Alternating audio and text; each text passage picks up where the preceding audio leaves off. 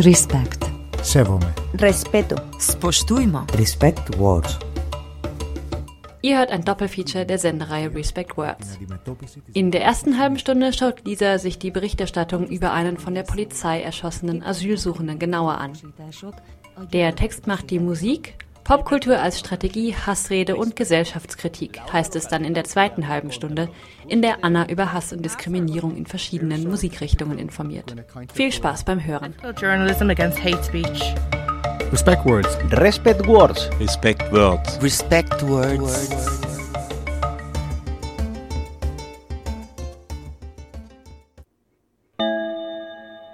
Angreifer verstorben. Polizeimeldung vom 28.09.2016, 11.47 Uhr. Polizeibeamte haben gestern Abend in Moabit auf einen 29-jährigen Angreifer geschossen. Nach den bisherigen Erkenntnissen wurden gegen 20.30 Uhr Polizeibeamte zu einer Flüchtlingsunterkunft in die Kruppstraße alarmiert, da ein Bewohner der Unterkunft ein Kind sexuell missbraucht haben soll. Ein 27-Jähriger, gegen den der Verdacht des sexuellen Missbrauchs besteht, wurde vorläufig festgenommen und in ein Polizeifahrzeug gebracht. Als er im Einsatzwagen saß, stürmte der 29-Jährige mit einem Messer in der Hand aus der Unterkunft auf den Mann im Fahrzeug zu. Er ignorierte mehrmalige Aufforderungen, stehen zu bleiben, woraufhin mehrere Polizisten auf den Angreifer schossen. Mit schweren Verletzungen wurde der 29-Jährige in ein Krankenhaus gebracht, in dem er später verstarb. Wie bei Schusswaffengebräuchen üblich, hat eine Mordkommission die Ermittlungen übernommen. Der Tagesspiegel, 29.09.2016. Am Eingang der Traglufthalle wurde in der Nacht zu Mittwoch ein wütender Iraker von Polizisten erschossen. Offenbar, weil er einen Pakistaner erstechen wollte, der die Tochter des Irakers missbraucht haben soll. Eine Tragödie. Doch keine, die sich nicht wiederholen könnte. Vielleicht sogar eine, die so oder ähnlich schon oft hätte passieren können. Missbrauch und Schläge, eine Kultur der Rache und Selbstjustiz gibt es immer wieder unter Flüchtlingen. Die Kriminalität in Hallen und Wohncontainern, aber auch festen Heimen und Hotels ist enorm. Das berichten selbst Helfer. Wütender Iraker von Polizisten erschossen. Der Fall von Hussam Fadel und die Berichterstattung über Geflüchtete.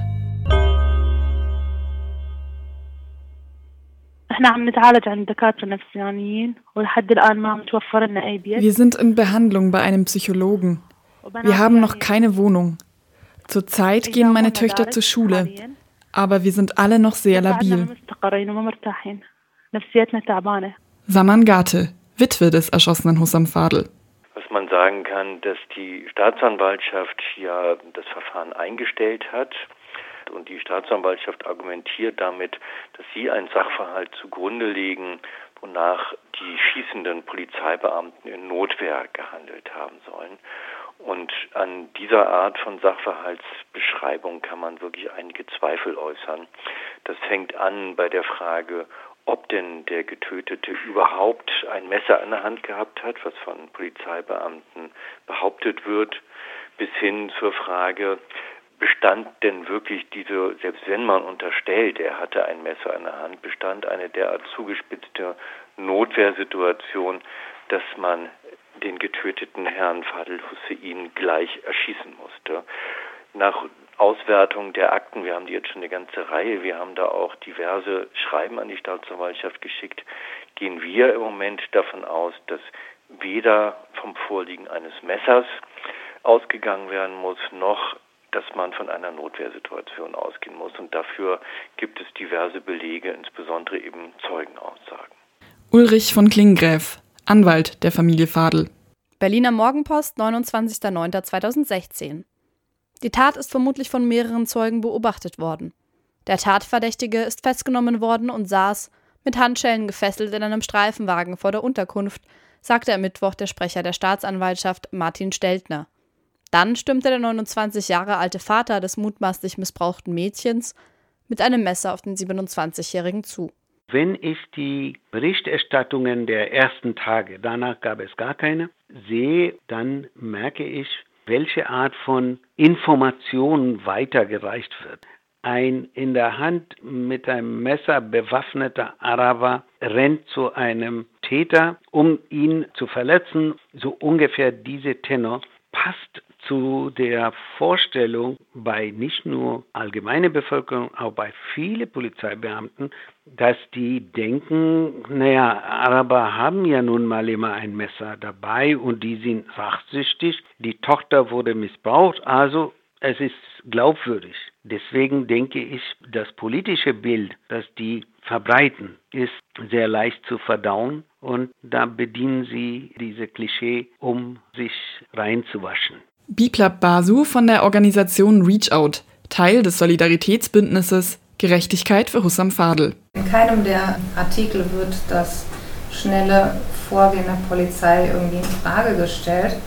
Also man hat da wohl auch Augenzeugen gefragt, aber das äh, ist dann auch nicht weiter gegangen als das, was eben in dem Polizeibericht steht. Christine Horz, Kommunikations- und Medienwissenschaftlerin an der Uni Bochum. Ja, das finde ich das Interessante.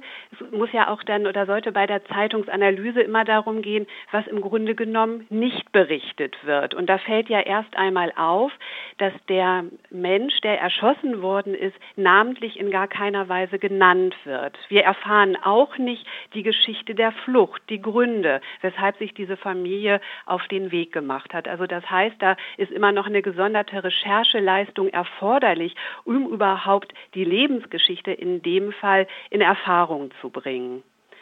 Die Darstellung ist doch sehr anonymisiert, orientiert auf die Frage hin, ist die Polizei schuldig in dem Fall, wobei auch da auffällt, dass in zwei der drei Artikel, die ich mir genauer angeguckt habe, eine Argumentationsstrategie verfolgt wird, die auf die Entlastung der Polizisten abhebt. Und was dieser Tod für die Familie bedeutet, ist unterbelichtet.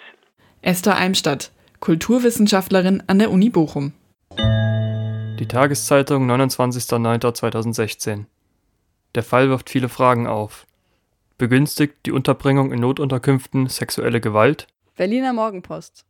In Berliner Flüchtlingsunterkünften mit mehr als 50 Bewohnern haben sich nach Auskunft der Polizei in diesem Jahr insgesamt 48 Sexualdelikte mit Flüchtlingen als Täter und Opfer ereignet. Zum Vergleich? Stadtweit kam es im ersten Halbjahr zu 1405 Sexualstraftaten. Der Tagesspiegel. Manfred Nowak ist Chef der Arbeiterwohlfahrt Mitte in Berlin. Wir haben leider nicht in allen Einrichtungen getrennte Duschmöglichkeiten, sagt Nowak. Die räumlichen Möglichkeiten lassen es nicht zu. Die Flüchtlingszahlen stiegen zu schnell. Für die Suche nach optimalen Unterkünften blieb keine Zeit. Es taucht das Erklärungsmuster auf, ein ähm, sozusagen Narrativ-Diskursstrang ist, die sexuellen Übergriffe in Heimunterkünften. Es wird gleichsam darauf abgehoben, dass überdurchschnittlich häufig in diesen Unterkünften sexuelle Übergriffe stattfinden, aber auch Gewalt anderer Art, auf die dann Repräsentanten der Mehrheitsgesellschaft hier namentlich die Polizei oftmals mit Überforderung reagiert.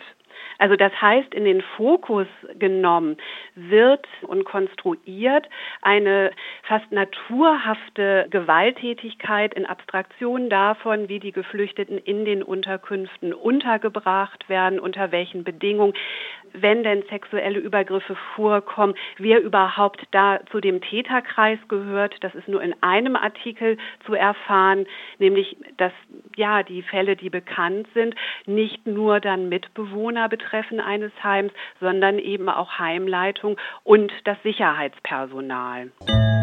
Der Tagesspiegel. Immer wieder hatten Übersetzer, Helfer und Beobachter auch über eine Kultur der Rache, der Ehre, des Patriarchats berichtet. Ebenfalls in der Nacht zum Mittwoch griffen sich in einem Haus im Berliner Umfeld tschetschenische, pakistanische und syrische Männer an. Während der Flüchtlingskrise kamen doppelt so viele Männer wie Frauen nach Deutschland. Die Polizeiberichte lesen sich dann fast immer gleich. Mal drängelt einer vor der Essensausgabe, der Toilette oder an der Dusche. Jemand rastet aus, weil eine unverschleierte Frau in der Küche steht. Andere schimpfen, weil dort Schweinefleisch zubereitet wurde. Wieder andere stören sich an ihren Nachbarn, die sie dann lauthals als Jude oder Gotteslästerer bezeichnen. Da ist mir als allererstes aufgefallen, dass doch ein Dualismus konstruiert wird zwischen der deutschen moralisch integren Mehrheitsgesellschaft und Geflüchteten, die gewaltaffin sind, die eben einen Hang ähm, zur Gewalttätigkeit haben. Das sind ja auch immer so Versuche, solche Familientragödien im Endeffekt zu kulturalisieren und in einer bestimmten Kultur zu verorten. Äh, wir kennen das natürlich schon aus der herkömmlichen Migrationsberichterstattung. Es gibt bestimmte äh, Gruppierungen, die werden immer sehr stark stereotypisiert bzw. in negative Frames gefasst. Also das sind auf jeden Fall immer ähm, Einwanderer aus mehrheitlich muslimischen Ländern. Das sind Einwanderer aus Süd- und Südosteuropa vor allen Dingen. Und ja, das sind Einwanderer aus afrikanischen Ländern. Aber vor allen Dingen alle Einwanderer, die mit dem Islam in Verbindung gebracht werden, das ist auch sehr gut erforscht. Und da finden wir natürlich eine ganze Bandbreite an verschiedenen Praktiken, die uns immer wieder begegnen und die, die einfach so allgegenwärtig sind, dass das von vielen gar nicht mehr wahrgenommen wird, dass es äh, Stereotype bzw. dass es eben negative oder einseitige Frames sind. Die Welt, 29.09.2016. Neben dem Entsetzen über die Tragödie steht nun die Frage im Raum, ob die Polizisten den vermeintlichen Angreifer anders hätten abwehren können.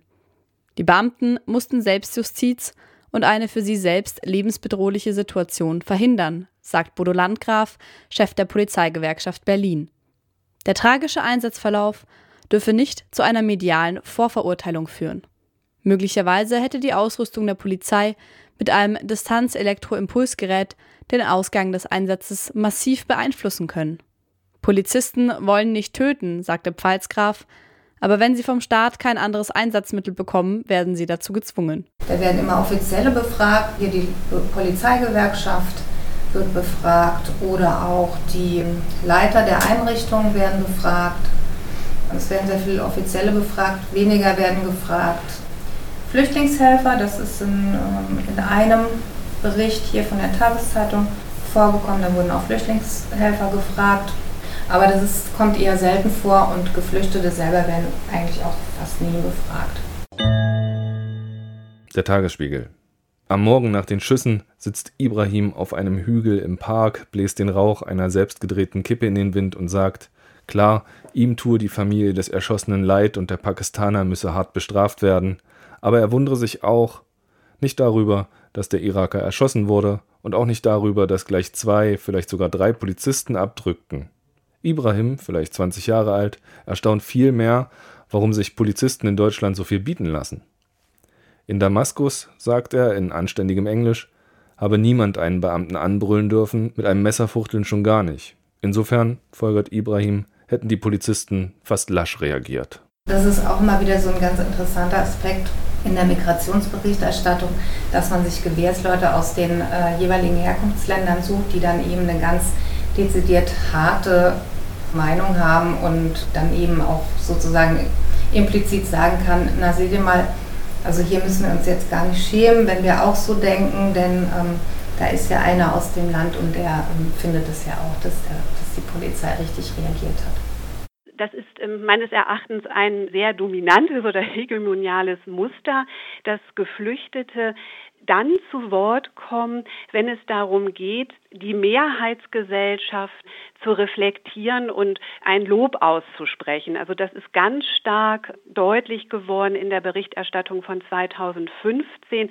Es wurde weniger berichtet über die Lebensgeschichten dieser Menschen, die nach Deutschland geflohen sind, über deren Lebensbedingungen in Syrien, im Irak, über die politischen Verhältnisse dort und auch in Klammern. Es wurde wenig berichtet über den Anteil, den europäische und auch US-amerikanische politische Politik in Syrien an diesem Krieg hat, um Nummer zwei Mächte zu nennen. All das wurde sehr marginal nur berichtet und im Fokus standen dann Flüchtlinge und auch Zitate, wenn es darum ging, diese Willkommenskultur zu loben und äh, zu loben, wie gut die deutsche Gesellschaft diese Massen an Geflüchteten denn doch aufnimmt und unterbringt.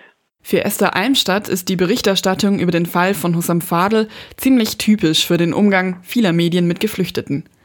Seit 2015 beobachtet die Kulturwissenschaftlerin mit dem Schwerpunkt Medienanalyse die Berichterstattung über Geflüchtete. In einer Studie hat sie die Artikel der drei größten Tageszeitungen in Deutschland zu dem Thema analysiert. Die Artikel in der Bild, der Süddeutschen und der Frankfurter Allgemeinen Zeitung. Als 2015 2015 die Geflüchteten ja auch vornehmlich aus Syrien nach Deutschland kamen, hat gerade das Leitmedium, die Bildzeitung, doch erstmal einen überraschenden Schwenk vollzogen. Es wurde gezeichnet, das Bild des ja, gleichsam hochbegabten, gut ausgebildeten Syrers. Da ähm, ist ausgeblendet worden, was diese Menschen durchgemacht haben. Es ist oftmals ausgeblendet worden, welche Bedarfe diese Menschen haben. Also auch Stichwort hier Unterbringung, psychologische Betreuung. All das kam nur randständig vor, sondern sie wurden dargestellt als hochgradig integrationswillig und zwar entsprechend den Maßstäben, die eben dann die Mehrheitsgesellschaft definiert.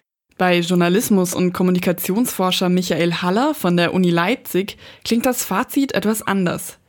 Er hat für die gewerkschaftsnahe Otto Brenner Stiftung die Berichterstattung über Geflüchtete von Frühling 2015 bis Frühling 2016 erforscht.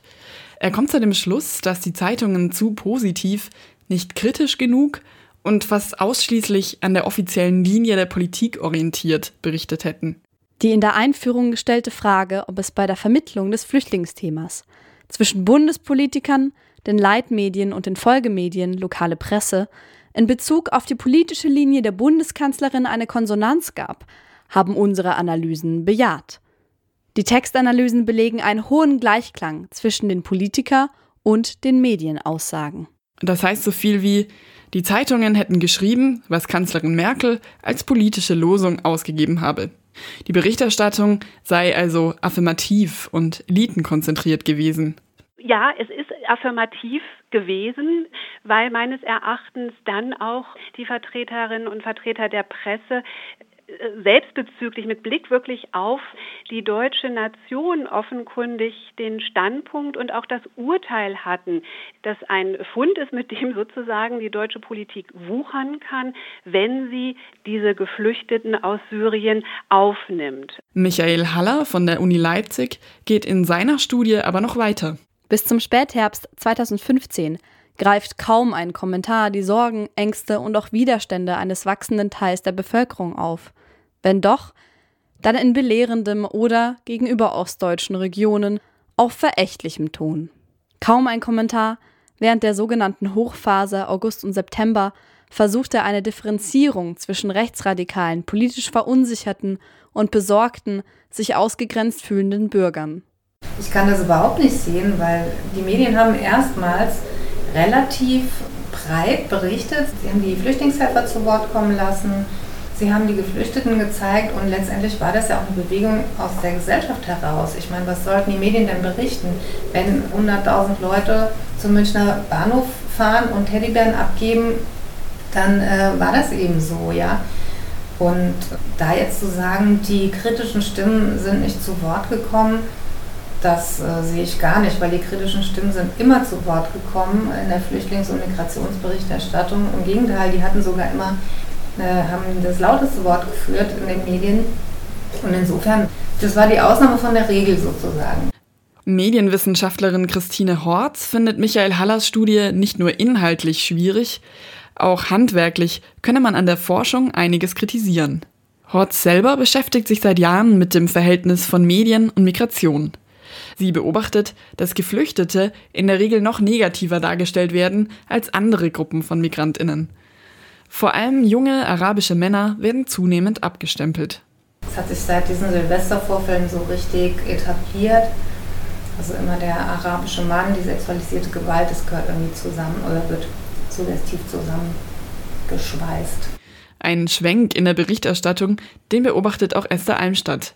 Die Willkommenseuphorie im Sommer 2015 sei schnell wieder verflogen.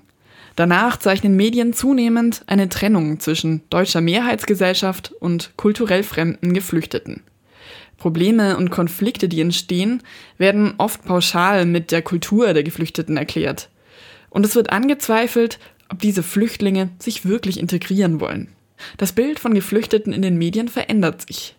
Es hat sich darüber gewandelt, das eine durch eine Form vermeintlicher Selbstkritik, die auch dann die Presse und die Medien an sich vollzogen haben, zu sagen, man sei doch tatsächlich dann in der Beurteilung der Geflüchteten 2015 zu euphorisch gewesen. Und das Ganze reflektiert immer auf deren, ich sage es jetzt mal zugespitzt, auch Benutzbarkeit, Passförmigkeit für eben diese Gesellschaftsordnung. Also da wurde an denen gelobt, dass es ja doch zähe Menschen seien, die so eine Flucht überstehen. Also dann auch Unternehmer haben sich derart geäußert und die Presse äh, evoziert einen Wandel in der Darstellung, in der eine Selbstkritik vermeintlich geübt wird und man nun verlautbaren lässt, man, ja, die Pressevertreter und Vertreterinnen haben sich doch sehr eben in der ähm, Beurteilung geirrt. Dann werden statistische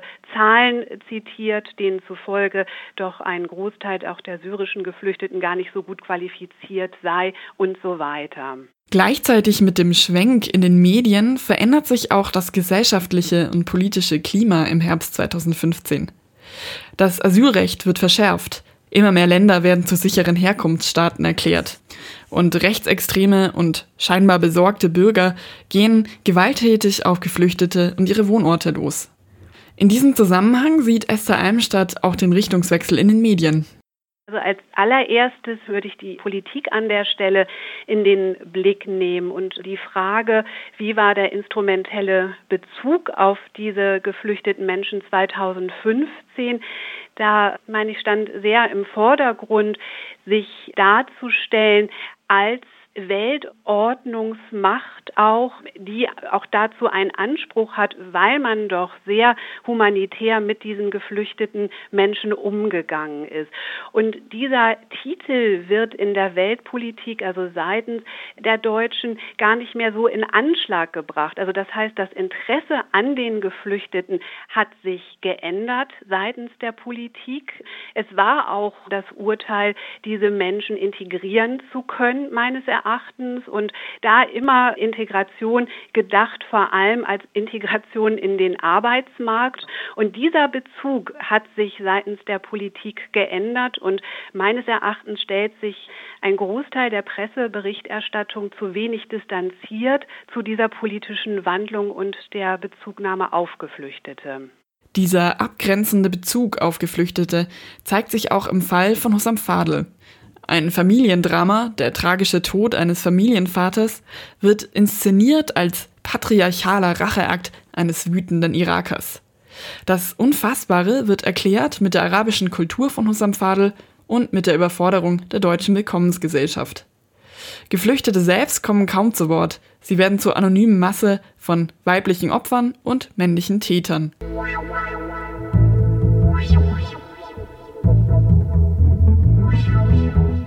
Kein Anlass zur Berichterstattung war es für die meisten Medien, als nach über einem halben Jahr das Verfahren gegen die Polizisten eingestellt wurde, die Hussam Fadl erschossen haben. Ein Solidaritätsbündnis rief zu einer Kundgebung auf und wies auf die Widersprüche in dem Fall hin. Pressemitteilung des Solidaritätsbündnisses Gerechtigkeit für Hussam Fadl, 4. Juli 2017. Hussam Fadl wurde im Alter von 29 Jahren von Berliner Polizeibeamten von hinten erschossen. Er hinterlässt eine Frau und drei Kinder.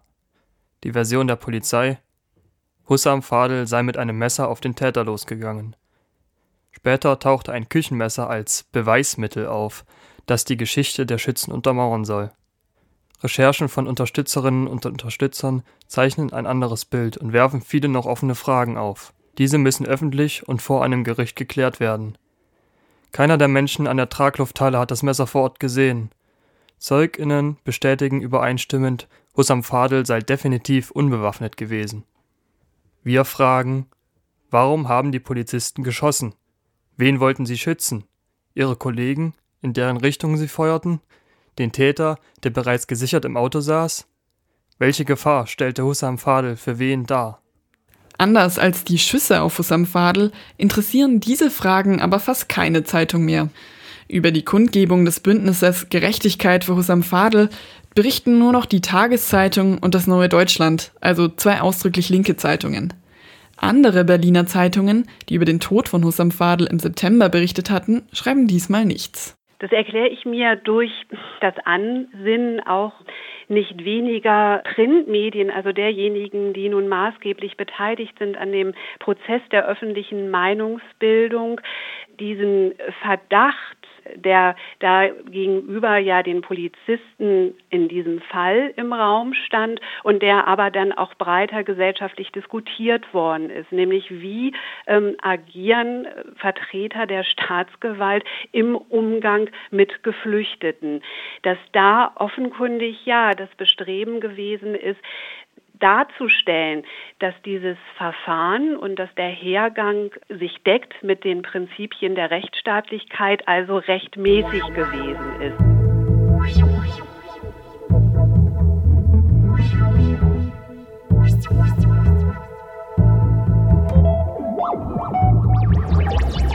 Viele Medienschaffende haben wohl auch rechte Lügenpressebeschimpfungen im Hinterkopf, wenn sie über Flucht und Migration berichten. Bei wenigen Themen hagelt es so viele Shitstorms wie bei Artikeln zu Geflüchteten oder Muslimen und Muslima. Damit trotzdem differenziert und meinungsstark berichtet wird, muss in der Medienlandschaft viel passieren, meint Christine Horz. Also da gibt es verschiedene Ansätze. Es gibt sozusagen verschiedene Ebenen, wo man ansetzen kann. Der erste Ansatz, der würde vielleicht auf der individuellen Ebene des Journalisten ansetzen Journalisten könnten sich vielleicht ein bisschen stärker auseinandersetzen mit diesen Themen. Klar, das ist natürlich schwierig, die haben immer Eile, da ist kein Geld für tiefere Recherche, wird auch nicht viel Aufhebens gemacht, um vielleicht ähm, Weiterbildungsmöglichkeiten für Journalisten. Das wäre dann die nächste Ebene. Dann gibt es auch wirklich nicht keine großen Anstrengungen, um Journalisten mit Migrationshintergrund stärker einzubinden. Ich sage jetzt nicht, dass die sich automatisch besser auskennen, aber ich glaube, es tut einer Redaktion eigentlich ganz gut, wenn möglichst vielfältige Sichtweisen auf ein Thema gerichtet werden. Insofern wäre das sicherlich gut. Dann ähm, bei, bei zum Beispiel öffentlich-rechtlichen Sendern, da ist es auf jeden Fall sinnvoll, dass jetzt die Rundfunk- und Fernsehräte ein bisschen vielfältiger aufgestellt sind, aber das ist natürlich nicht so, wie wir uns das erhofft hatten. Das ist alles noch sehr 90er, würde ich jetzt mal behaupten. Also es ist alles diese Gruppenrechte, wie man das in den 90ern hatte. Aber ja, einfach, dass man, dass man das Gefühl hat, die Migrationsgesellschaft ist auch in den Medien präsenter. Ne? Und das ist eben immer nur diese Fremdperspektive bisher weitgehend. Und ich glaube, es würde dem Journalismus gut tun, wenn er, wenn er sich etwas öffnen würde, wenn er äh, selbstreflektierter würde, was das Thema angeht und auch vielleicht selbstkritischer damit umgehen würde.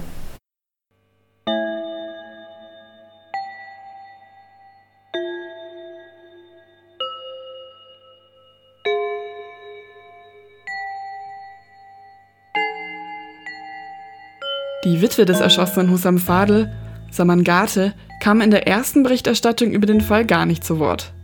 Und auch später werden hauptsächlich die Pressemitteilungen des Solidaritätsbündnisses zitiert. Doch ihr ist Öffentlichkeit für den Fall ihres Mannes wichtig und sie hat viele Fragen an die deutsche Politik. Ich will, dass die Verbrecher zur Rechenschaft gezogen werden. Und wir wollen, dass sich die Stadt für uns interessiert. Meine Töchter und ich sind noch im Heim. Niemand von den großen Verantwortlichen ist zu uns gekommen. Wo ist die Menschlichkeit? Die, die Witwe und ihre Kinder, die haben einen subsidiären Schutz bekommen für dreieinhalb Jahre. Dagegen hat der Anwalt aber geklagt und gibt das Ziel eben, dass sie eine Anerkennung für einen Flüchtlingsstatus bekommen. Laura Jansen ist Teil des Solidaritätsbündnisses Gerechtigkeit für Russam Fadel. Das Bündnis hat im vergangenen Herbst ein Klageerzwingungsverfahren eingereicht. So sollen die Polizeibeamten, die Husam Fadel erschossen haben, doch noch vor Gericht kommen. Die Chancen seien aber sehr gering. Und berichtet werde über den Fall eigentlich nicht mehr.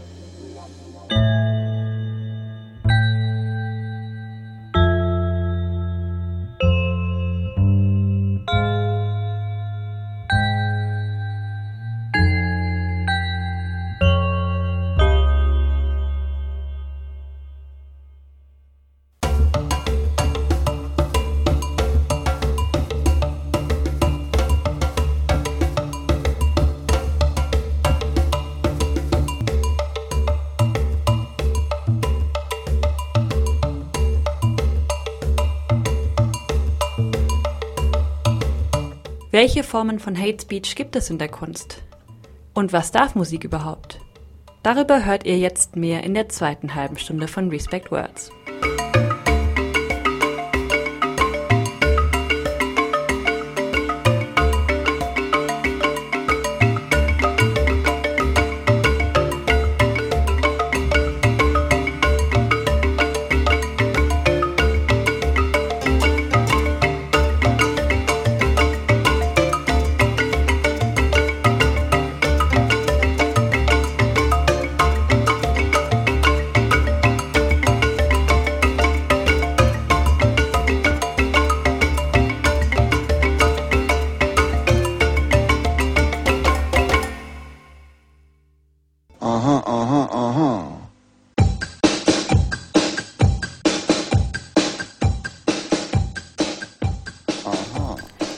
Der Text macht die Musik. Popkultur als Strategie, Hassrede und Gesellschaftskritik. Ein Beitrag von Anna Fünfgeld. Was ist los mit dir, mein Schatz? Aha. Geht es immer nur bergab? Aha.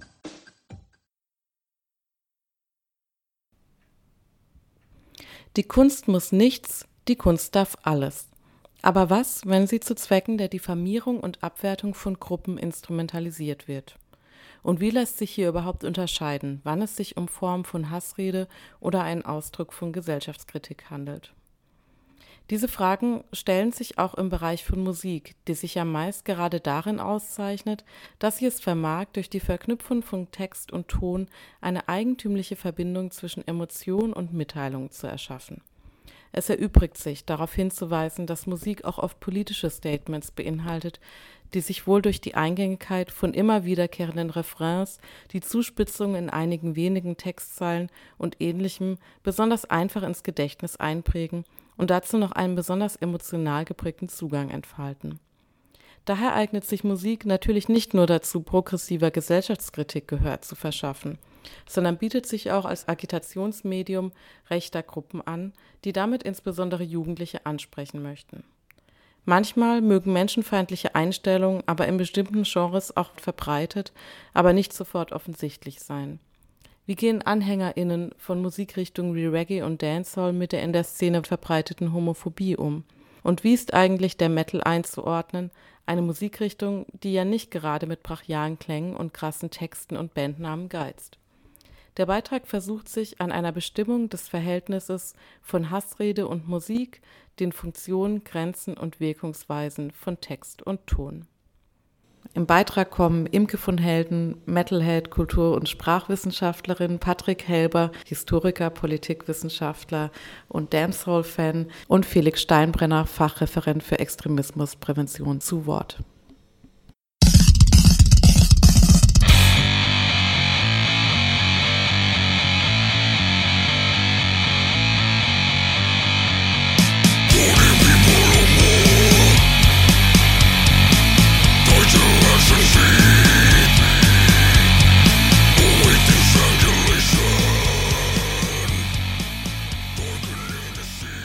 Eine der Musikrichtungen, die meist ja nicht mit krasser anmutenden Begriffen geizt, ist der Metal. Namen bekannter Bands aus dem Genre wie beispielsweise Cannibal Corpse, Enslaved, Morbid Angel Death, Carcass, Napalm Death, Aborted, Arch Enemy oder Bloodbath verweisen oft bereits auf Themen, die im Groben mit Tod und Verderben zu tun haben. Während das also ein gängiges Charakteristikum der Szene ist, das die meisten Metalheads eher mit einem Augenzwinkern betrachten, ist es für Szene-Outsider sicherlich nicht immer nachvollziehbar, warum textlich häufig martialischere und gewaltbezogene Formulierungen gewählt werden. Und den von einschlägigen Gruppen sicherlich auch bewusst gewählte sprachliche Tabubruch finden sicherlich auch einige Leute eher abstoßend. Was steckt denn eigentlich hinter diesen Bandnamen und Texten, die so zentral für die Metal-Szene erscheinen? Also was hinter den Bandnamen im Einzelnen steckt, denke, mit vielen wird auch ähm, erstmal so eine Art Image ähm, oder ein Bild im Kopf des Hörenden oder des Fans abgerufen ähm, das einen schon einstellt irgendwie auf die Musik, die kommt. Im Metal geht es ganz viel um die Transgression, also so, so dieses Überschreiten von Grenzen. Das fängt im, im Sound schon an. Man hat die verzerrten Gitarren, man hat die Drums, man hat Schreie, äh, man hat Growls und alles Mögliche, was man so im Alltag eher nicht hört.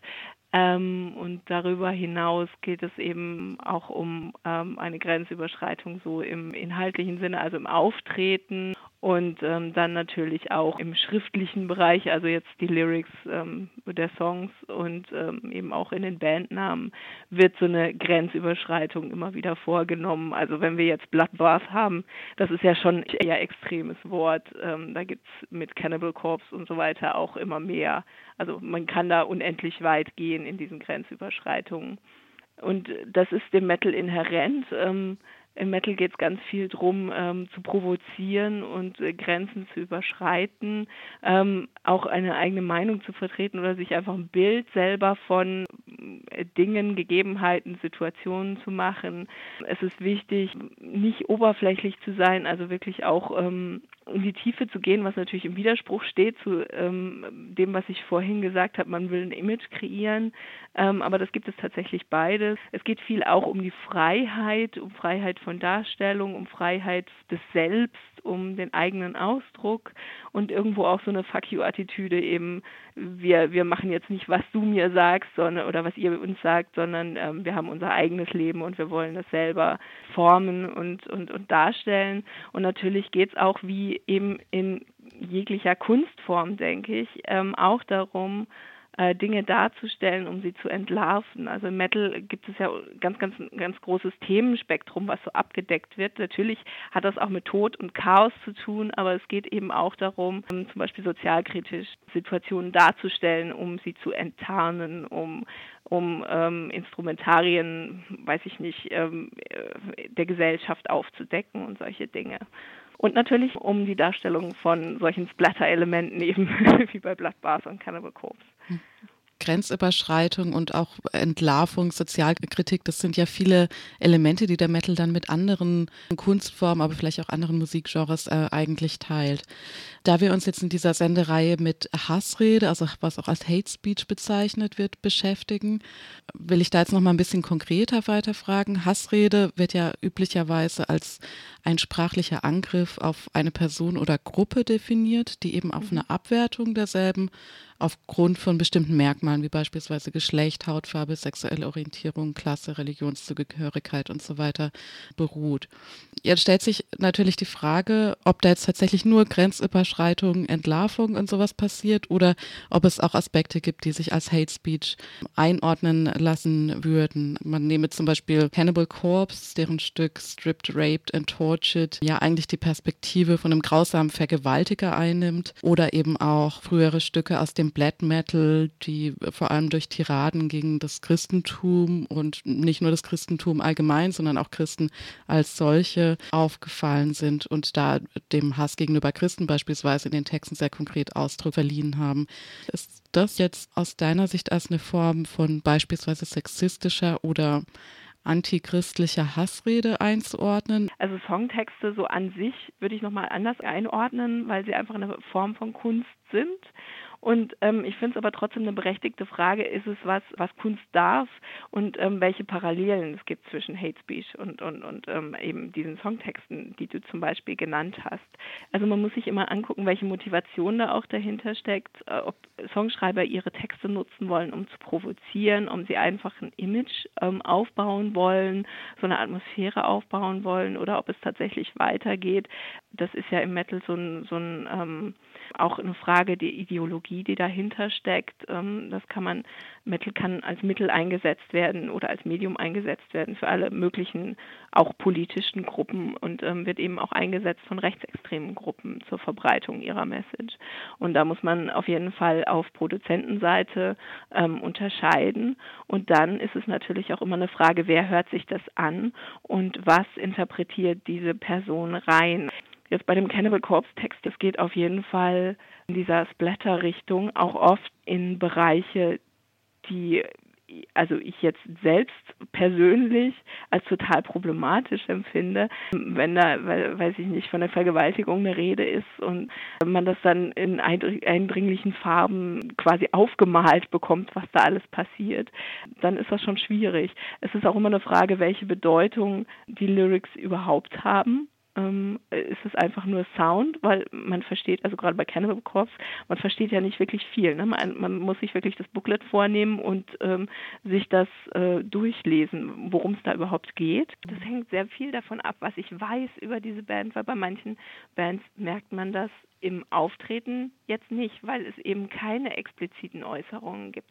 Wenn wir uns jetzt mal Burzum angucken zum Beispiel, in den Texten, in dem Artwork findet man nichts was irgendwie darauf hindeutet, dass dieser Typ ein Neonazi ist.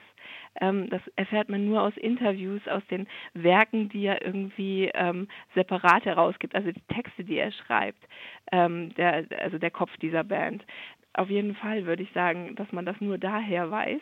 Und gerade bei ähm, Viking-Bands, mit denen ich mich ja wissenschaftlich sehr intensiv auseinandergesetzt habe, wird von außen auch sofort äh, oder schnell vermutet, ähm, dass eben durch die Darstellung von Runen, von diesen martialischen, irgendwelche Wikingerkämpfer ähm, und, und äh, ja, dem Kampf gegen das Christentum, der zum Teil ähm, sehr explizit dargestellt wird, auch also visuell, äh, kommt man schnell auf die Idee, ja, also hier handelt es sich um eine problematische Ideologie, die dahinter steckt. Und dann kommt am Schluss heraus, sie versuchen sich in eine Zeit zurückzusetzen, in der diese Themen relevant waren. Also so eine so eine ähm, also historische in Anführungszeichen Perspektive einzunehmen. Das ist auch nicht ganz unproblematisch, aber ähm, trotzdem die Motivation dahinter ist eine andere und die Wirkung ist auch eine andere, als wenn jemand tatsächlich ähm, solche Hasstiraden vom Stapel lässt, wie ähm, der Mensch von Burzum zum Beispiel. Ich habe auch ich habe ja auch sehr, sehr intensiv mit Texten von norwegischen Bands gearbeitet und ich habe wirklich ähm, sehr, sehr selten gefunden, dass es wirklich äh, darum ging, äh, was weiß ich, töte alle Christen. Also das war zum Beispiel ähm, ein Album von Troll aus den späten 90ern, äh, Dreht, Dreht die Christen, was man wirklich als Aufruf verstehen könnte. Alles andere sind eher so Beschreibungen, wie eben die Wikinger irgendwelche Überfälle auf Klöster gemacht haben. Also ich finde äh, insgesamt im Metal dieses, dieses Evil Image, also dieses Spiel mit dem Bösen, mit dem Dunklen, mit dem mit dem Chaos. Wenn man sich so dieses Böse ähm, vorstellt und es beschreibt, dann ist es irgendwie romantisch und ähm, so dieses dieses Schaudern aus aus den gotischen Romanen, vielleicht auch so ein bisschen aus Gruselfilmen kennt man das. Das ist was, was man sich anguckt und wo man sich drauf einlässt. Also wenn man sich das vorstellt, ist das irgendwie toll oder oder spooky. Also einfach ein bisschen ähm, ja was was man gerne macht. Aber ähm, das Böse in, im echten Leben ist einfach schrecklich und nichts, womit man was zu tun haben möchte. Und umgekehrt ist es mit dem also jetzt Guten in Anführungszeichen das, was man sich so vorstellt als das Gute, wenn man einfach nur, weiß ich nicht, zum Beispiel Songs schreiben würde über ach was alles schön ist und der Frühling ist so schön oder sowas. Das ist eher in, in, der Wahrnehmung vieler Leute, würde ich jetzt mal behaupten, eher langweilig.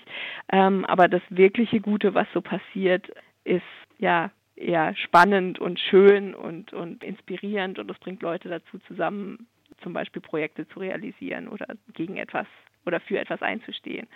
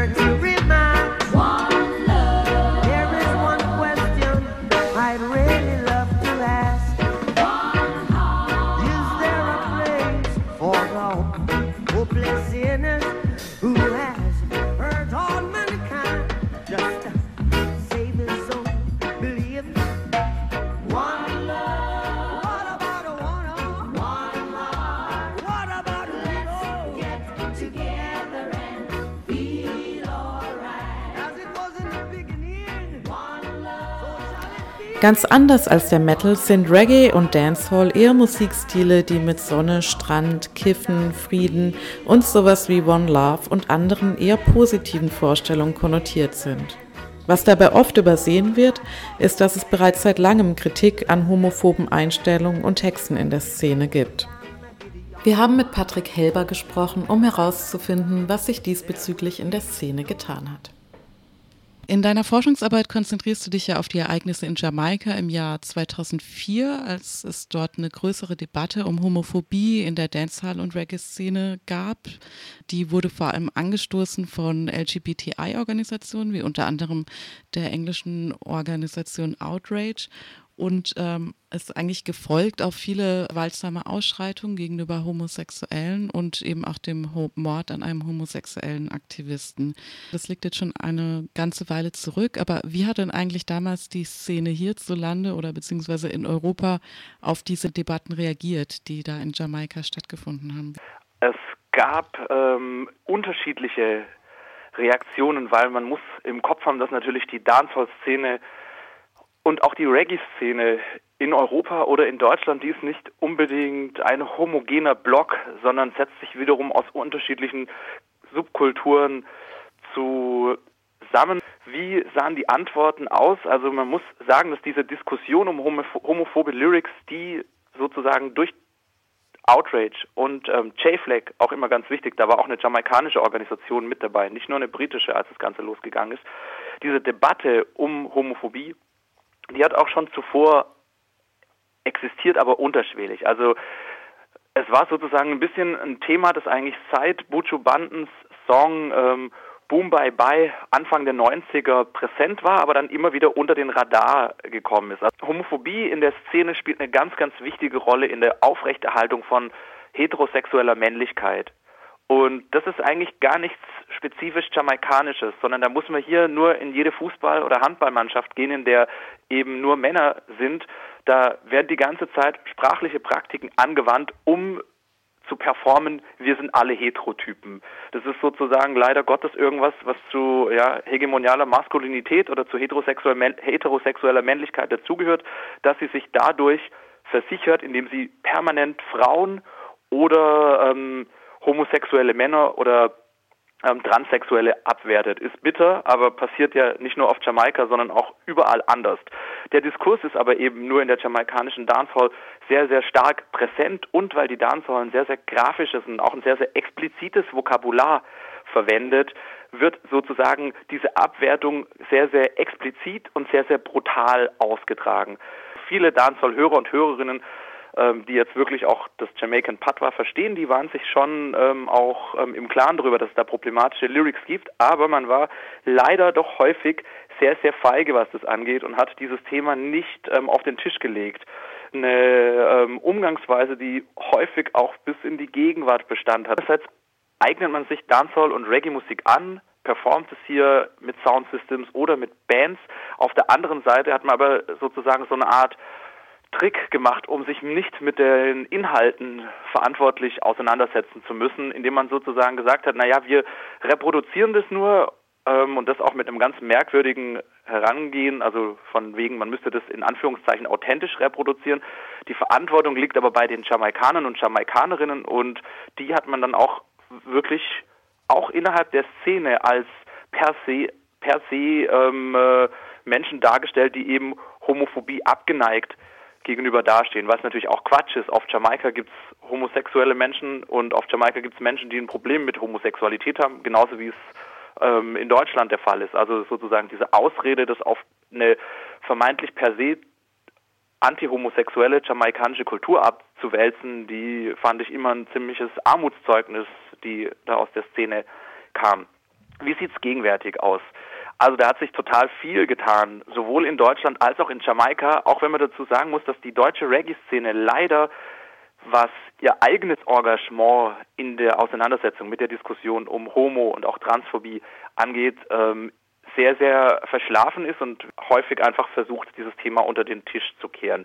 Aber da es ja, wie gesagt, eine Szene ist, die ganz, ganz stark von den Lyrics und von den Dingen lebt, die auf Jamaika passieren, verändern natürlich auch ähm, Veränderungen auf Jamaika wiederum das, was in Deutschland dann am Ende auf den Plattenteller oder aus dem Computer in den Clubs abgespielt wird. Und auf Jamaika hat eben diese Tatsache, dass ab 2004 international groß protestiert wurde gegen homophobe Tracks, dazu geführt, dass immer weniger homophobe Tracks, radikal homophobe Tracks aufgenommen werden. Also das, was auch Peter Tatchell mit ähm, Outrage oder J-Flag ähm, als Hate Speech ähm, oder in dem Fall als Murder Music kritisiert haben, diese direkten Aufrufe, die sich gewalttätig gegen Homosexualität gerichtet haben, die sind ganz, ganz deutlich zurückgegangen, eigentlich aktuell überhaupt nicht mehr präsent. Also ich wüsste keinen Künstler, keinen jamaikanischen Künstler mehr, der ein brutal homophobes Lied auf einer Bühne außerhalb Jamaikas promotet. Es ist so, dass auch in Jamaika gibt es ein Umdenken und das ist natürlich auch immer ganz stark an wirtschaftliche Zwänge gekoppelt. Also große Festivals auf Jamaika werden von multinationalen Firmen wie Guinness oder Red Stripe oder Pepsi ähm, finanziert. Die können sich auch nicht leisten, dass auf ihren Festivals homophobe Nachrichten oder homophobe ähm, äh, Tunes performt werden, was dazu geführt hat, dass auch Künstler und Künstlerinnen auf Jamaika ähm, auf den großen Festivals solche Tunes nicht mehr spielen. Was natürlich auf der Grassroots-Ebene passiert, ähm, ist nicht wirklich kontrollierbar und da bin ich mir sicher, wird auch noch der eine oder andere homophobe Track gespielt, aber es gibt von den aggressiv homophoben Tracks ähm, auf jeden Fall keine mehr, die auf Festivals, soweit ich weiß, ähm, gespielt werden. Und das Repertoire ähm, sieht heute einfach anders aus. Es gibt nun in der Szene einen recht bekannten Künstler namens Sisler, gegen den aufgrund seiner extrem homophoben Texte auch zeitweise ein Einreiseverbot für den Schengen-Raum erlassen wurde. Er singt zum Beispiel Rastaman, Don't apologize to no Betty Boy. If you diss King Selassie, me gun shot you boy. Also ähm, zu Deutsch, ein Rastermann entschuldigt sich nicht bei Schwuchteln, wenn du King Selassie beleidigst, erschieße ich dich. Erst vor wenigen Tagen kam das Thema dann auch in Bezug auf einen anderen jamaikanischen Künstler wieder auf, bei dem ähm, die Grünen ebenfalls vorgeschlagen haben, ein Einreiseverbot zu verhängen. Ist das das richtige Mittel, um mit solchen Leuten umzugehen? Oder wie, wie geht man generell damit um? Wie geht man mit den Personen um, die derartige Einstellungen verbreiten und sich dann auch im Nachhinein nicht davon distanzieren? Und wie geht man mit der Musik um? Ich würde sagen, Einreiseverbote oder Abschiebungen sind ein No-Go. Für mich als ähm, linksdenkender Mensch ähm, sind sozusagen die Art und Weise ähm, kein wirklicher Umgang, der irgendwas bringt. Und vor allem kommen ja dann auch da koloniale oder postkoloniale Machtstrukturen zum Einsatz, wenn ich Menschen die Einreise in den Schengen-Raum verweigern kann. Also das ist für mich kein Punkt, um da wirklich einen Fortschritt zu erzielen.